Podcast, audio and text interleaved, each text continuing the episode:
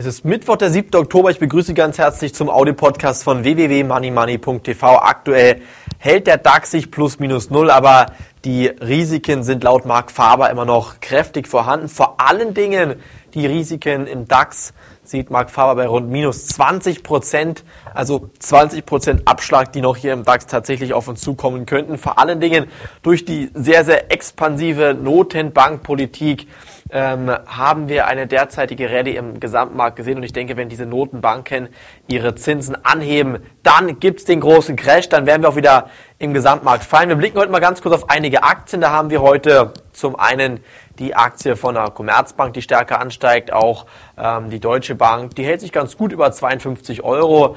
Wir haben eine Lufthansa, eine Allianz-Aktie, alle sehr, sehr stark heute unterwegs, aber der DAX schwächelt trotzdem ein wenig und ich denke, solange wir hier im DAX in den nächsten Tagen und Wochen weiterhin so schwächeln, werden wir auch nochmal fallende Kurse sehen. Also 5600 Punkte, 5500, 5400 Punkte sind auf jeden Fall in den nächsten Tagen schnell erreicht und dann sollten wir auch hier nochmal sehr, sehr schnell abwärts laufen. Gerade eben habe ich eine neue ähm, Money Money Sendung für Sie aufgenommen. Hier am Mittwoch wird morgen ausgestrahlt für alle Leser des Money Money Börsenbriefes. Bitte morgen reinschauen. Da geht es unter anderem um die Aktien von der Commerzbank, von K plus S, dann um die Aktien, ähm, um Goldaktien. Es geht um VW, um Porsche, um Daimler geht es. Wir haben wichtige Informationen zu Solaraktien mit dabei. Wir haben Informationen zur Conergy, zur BASF, zur Infineon, zur Bayersdorf, Hornbach, Intel, Klöckner, Leoni, Phoenix Solar, dann zur SolarWorld, ähm, China Wind Systems, Nordex,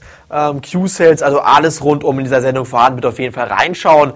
Morgen als Money Money Club Abonnent, also als Börsenbriefleser. Und ansonsten achten Sie auf den Goldpreis. Der hat die Marke von 1050 Dollar angekratzt, ein Doppeltop gebildet. Jetzt könnte es wieder abwärts, abwärts gehen. Gewinnmitnahmen sind beim Gold auf jeden Fall sehr wahrscheinlich. Ich denke trotzdem, dass man beim Gold in physischer Form investiert bleiben sollte und nichts aus der Hand geben darf. Von mir vom Audi-Podcast war's das heute hier und jetzt schon wieder. Morgen geht's weiter. Danke fürs Reinhören. Tschüss, bis dahin. Auf Wiederhören.